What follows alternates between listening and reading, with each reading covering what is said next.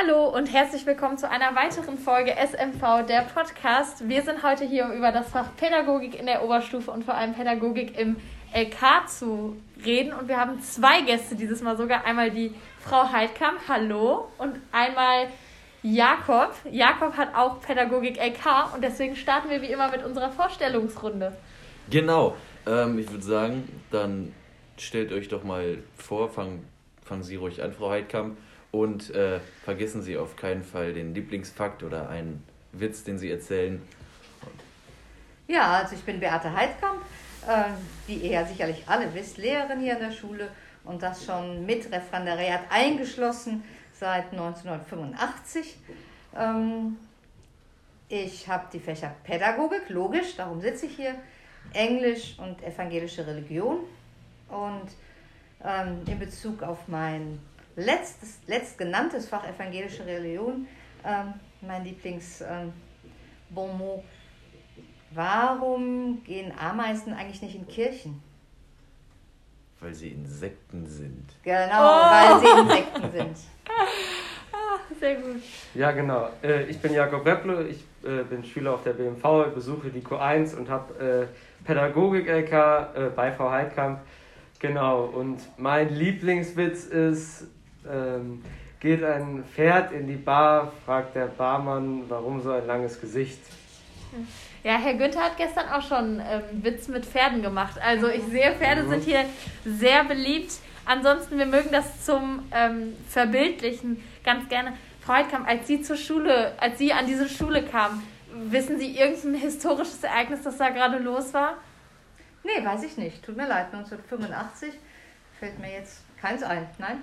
Okay. Muss ich gestehen. Auf jeden Fall, die Mauer stand noch.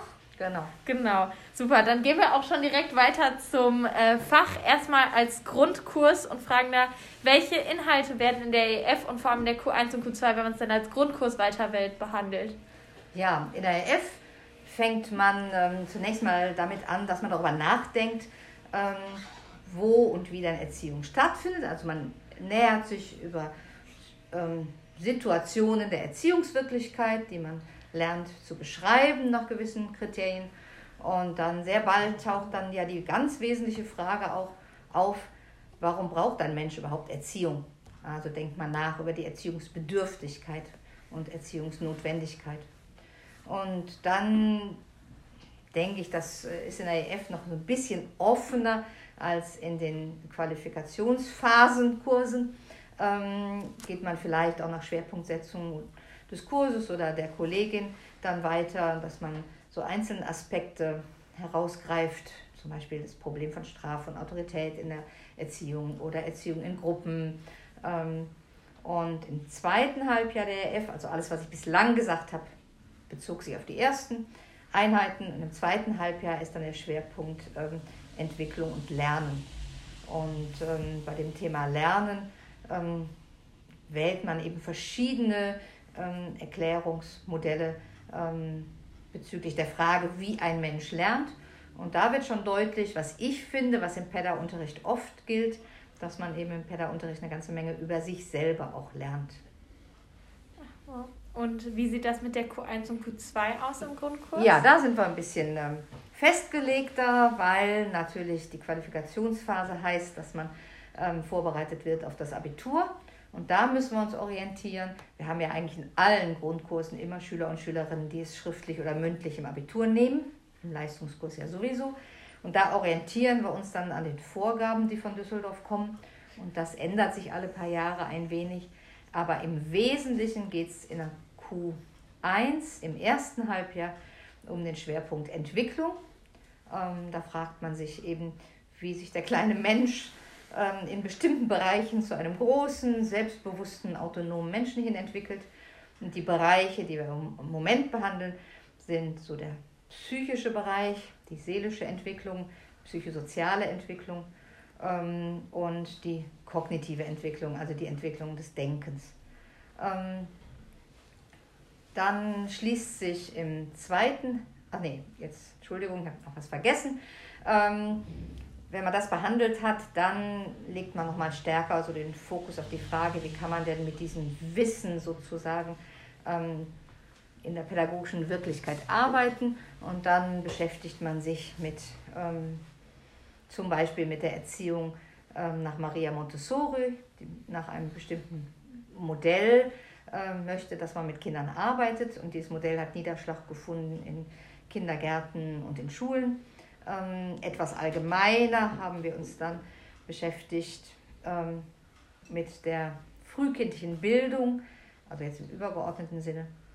Ja, und im zweiten Halbjahr von ähm, der Q1 ähm, liegt der Schwerpunkt ähm, auf dem Jugendalter.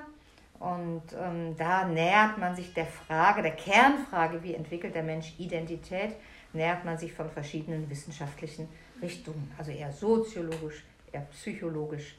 Und im Mittelpunkt steht dann ein Modell von einem Jugendforscher, der Hurrellmann heißt. Ähm, und da werden sozusagen die Bedingungen ähm, des Aufwachsens und des Hineinwachsens in die Gesellschaft analysiert. Und dann geht man auch noch auf zwei Bereiche ein. Ähm, allerdings, wenn ich zwei sage, denke ich jetzt schon an Leistungskurs, nehme es zurück, im Grundkurs auf einen Bereich, nämlich man konzentriert sich auf die Frage, was läuft möglicherweise auch mal nicht so gut im Jugendalter und wie kann man dann etwas dagegen unternehmen, vorbeugend, aber auch schon auch regulierend, wenn es passiert ist. Und das Thema, an dem wir das zurzeit festmachen, aber wie gesagt, das kann sich ändern, wenn wir andere Abi-Vorgaben haben, ist im Moment das Thema Gewalt, also Jugendgewalt. Und im Leistungskurs, ich gehe jetzt wahrscheinlich schon ein bisschen zu weit, aber das passt ah, das ganz gut zusammen. Perfekt. Im Leistungskurs ähm, wird dann noch ähm, der aktuelle ähm, oder die aktuelle Entwicklung der Digitalisierung aufgegriffen und man stellt die Kernfrage, wie vollzieht sich eigentlich Identitätsbildung Jugendlicher ähm, ja, in digitalen Zeiten? Äh, was verändert sich dadurch?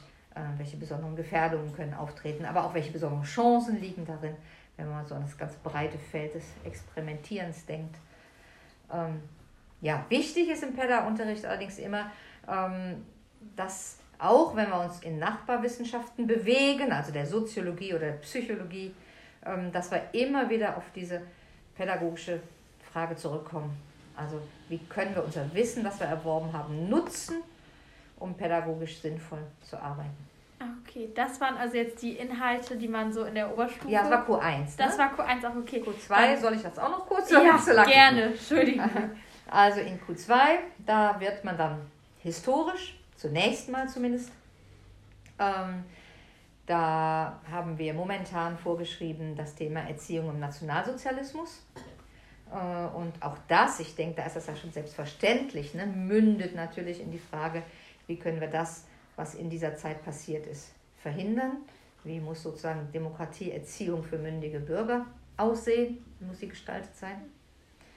Ähm, dann haben wir in diesem Halbjahr weiterhin beschäftigen wir uns, jetzt kommen wir wieder von der Historie weg in die aktuelle Situation, beschäftigen wir uns mit der Frage, wie müssen wir eigentlich pädagogisch darauf reagieren, dass wir in einer ähm, multiethnischen Gesellschaft leben, also mit vielen Kulturen äh, zusammenleben. Und das ist in globalisierten Zeiten ja auch etwas, was gar nicht aufhaltbar ist und was auch gar nicht wünschenswert wäre, so etwas aufzuhalten. Und der pädagogische Bereich, der sich mit den besonderen Herausforderungen, die sich daraus ergeben, beschäftigt, der heißt interkulturelle Pädagogik. Also das finde ich auch ein ganz spannendes Thema in Q2.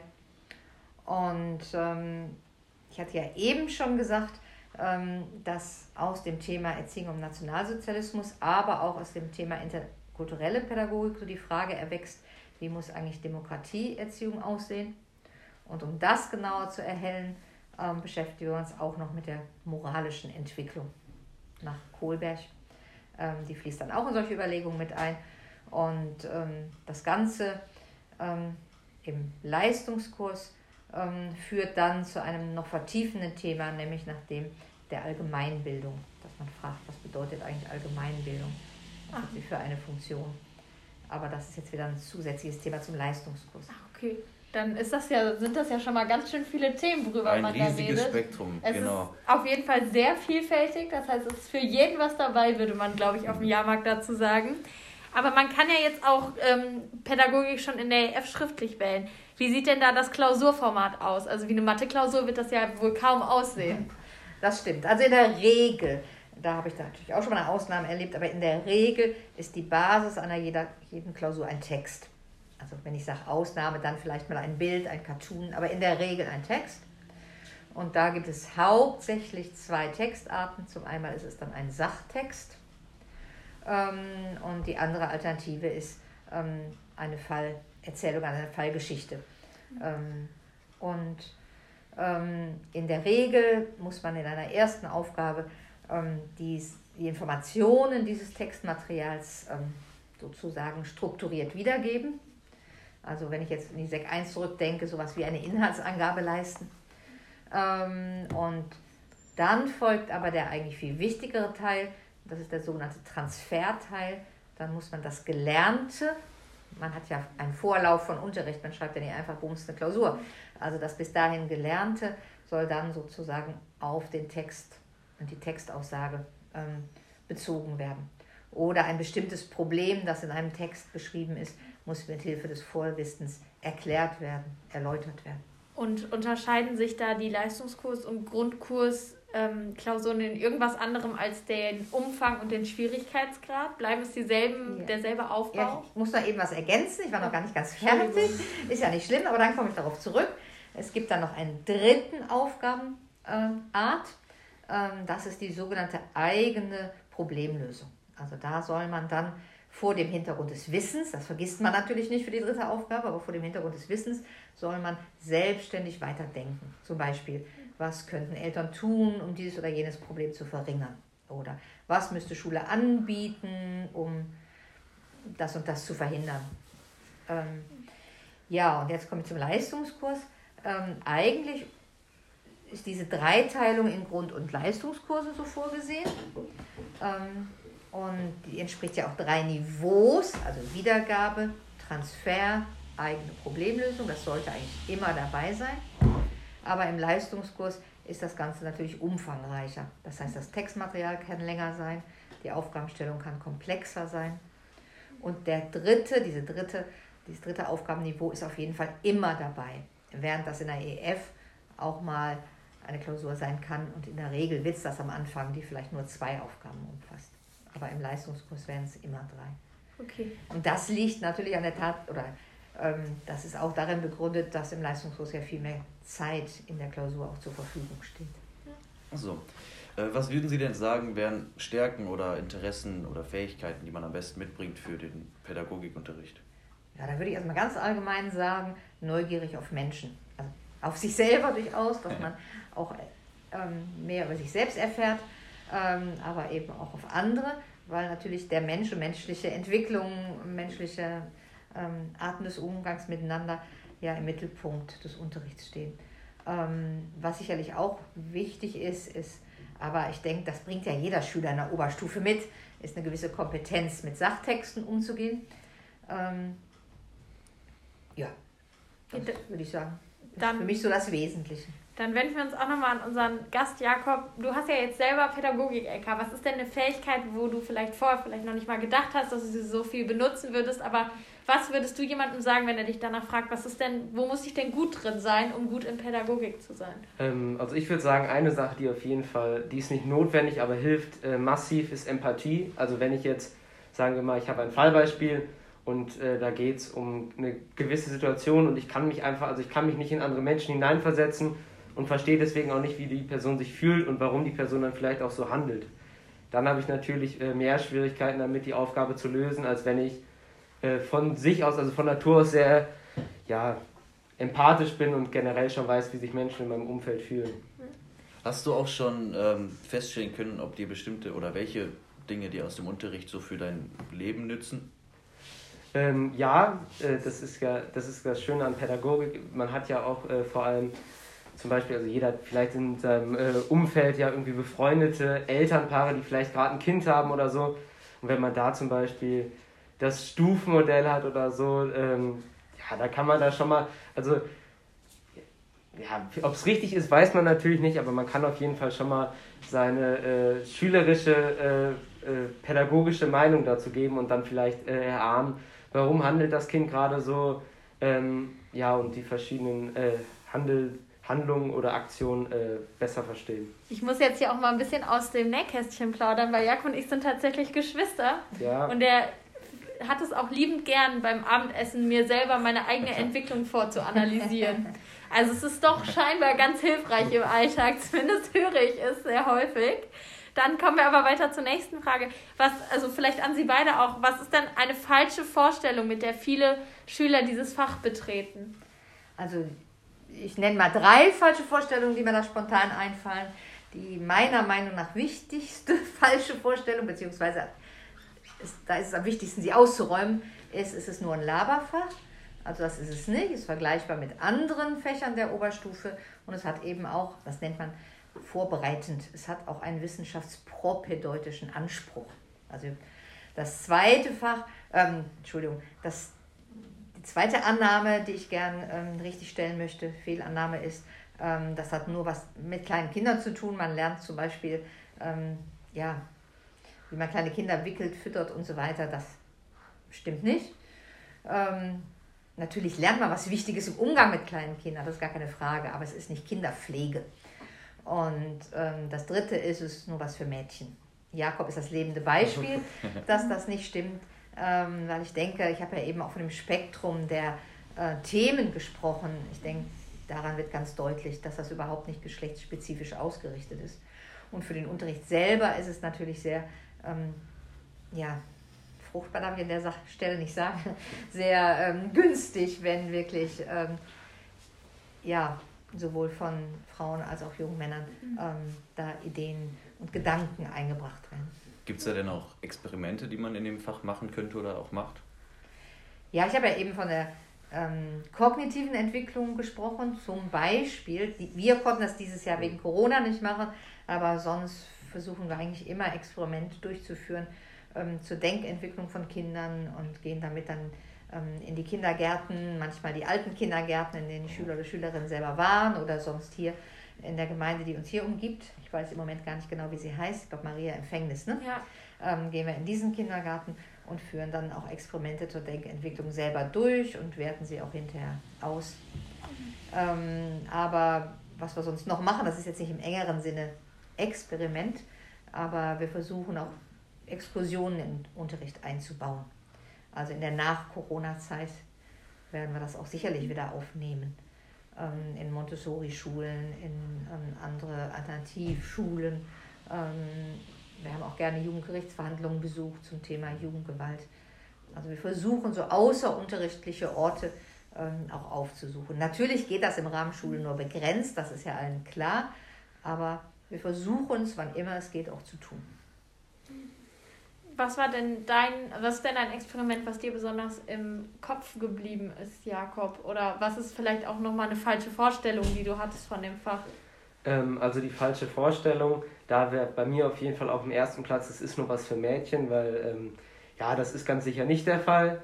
Und dann, also es ist halt, wie auch schon gesagt, es ist kein Laberfach. Natürlich, es gibt viel äh, da, also wir diskutieren viel, man ist viel, ja, in der Interaktion ist es jetzt nicht der typische Frontalunterricht, was ich auch als angenehm finde, und mein Lieblings, äh, äh, mein Lieblingsexperiment, wenn man das so sagen kann, wir haben natürlich jetzt leider nicht, äh, ich sage jetzt mal, die coolsten gemacht, also so einen Kindergarten äh, zu besuchen oder mal einen Tag raus aus der Schule zu sein, wäre natürlich auch schon ähm, ganz schön. Aber wir haben mal äh, Experimente, wenn man das so sagen kann, zu Piaget gemacht, die wir halt eigentlich, also es konnten dann manche an ihren kleinen Geschwistern äh, vorführen oder also normalerweise wären wir halt mit diesen Modellen, die wir uns da erarbeitet haben im Unterricht, wären wir halt dann in die Kindergärten gegangen und hätten da dann halt ja das live gesehen, sage ich jetzt mal. Mhm. Und das ist jetzt eine Frage, die mich noch ganz besonders interessiert. Ich habe ja Pädagogik selber im Grundkurs und ich erlebe das da, dass man nicht so viel mit Studien oder empirischen Daten auch arbeitet. Ist das im Leistungskurs da vielleicht auch nochmal auf die Unterschiede zwischen Grundkurs und Leistungskurs zu sprechen zu kommen? Ist das da unterschiedlich? Ist das ein bisschen vielleicht näher an der Wissenschaft im Leistungskurs? Also ich sage nochmal, es soll ja wissenschaftliches Arbeiten vorbereiten, aber es ist ja kein naturwissenschaftliches Fach. Äh, von daher sind natürlich die Methoden des wissenschaftlichen Arbeitens, auf die wir vorbereiten, in der Regel auch keine empirischen. So. Ähm, ja, sondern dass wir eben bestimmte Verfahren der Texterschließung benutzen, dass wir natürlich ähm, Literaturrecherche betreiben, dass wir natürlich ähm, nach ja, relevanten Aussagen suchen, ähm, wissenschaftlichen Theorien suchen und die bearbeiten. Aber wirklich empirisch arbeiten wir in der Regel nicht, außer vielleicht, wenn wir im engeren Rahmen mal psychologisch arbeiten. Mhm. Aber ähm, das ist ja nur ähm, punktuell der Fall. Okay. Und haben Sie vielleicht auch noch etwas, wo Sie als Lehrerin, Sie haben das ja jetzt schon viele Jahre unterrichtet und auch in, als beides Leistungs- wie auch Grundkurs, fällt Ihnen irgendwas ein, was Ihre SchülerInnen vielleicht immer mitnehmen? Also was können Sie von dem Kurs auch lernen? Also ich habe, das hört sich jetzt natürlich ein bisschen nach Eigenlob an, aber ähm, das wird ja den anderen Kollegen genauso gehen. Ich kann es ja nur von mir aus formulieren. Ich habe schon oft, wenn ich Schülerinnen nach dem Abitur, oft Jahre nach dem Abitur wieder getroffen habe, gehört, das hat mir im Studium ganz viel geholfen. Ähm, das waren jetzt nicht nur ähm, Schülerinnen oder Schüler, die ähm, Lehramt studiert haben und den erziehungswissenschaftlichen Teil meinen, sondern auch, ich würde sagen, in allen Humanwissenschaften. Ähm, und ähm, das Zweite ist natürlich, dass immer wieder gesagt wird, ähm, ich habe erst im Nachhinein gemerkt, was ich alles so für mein Leben gelernt habe.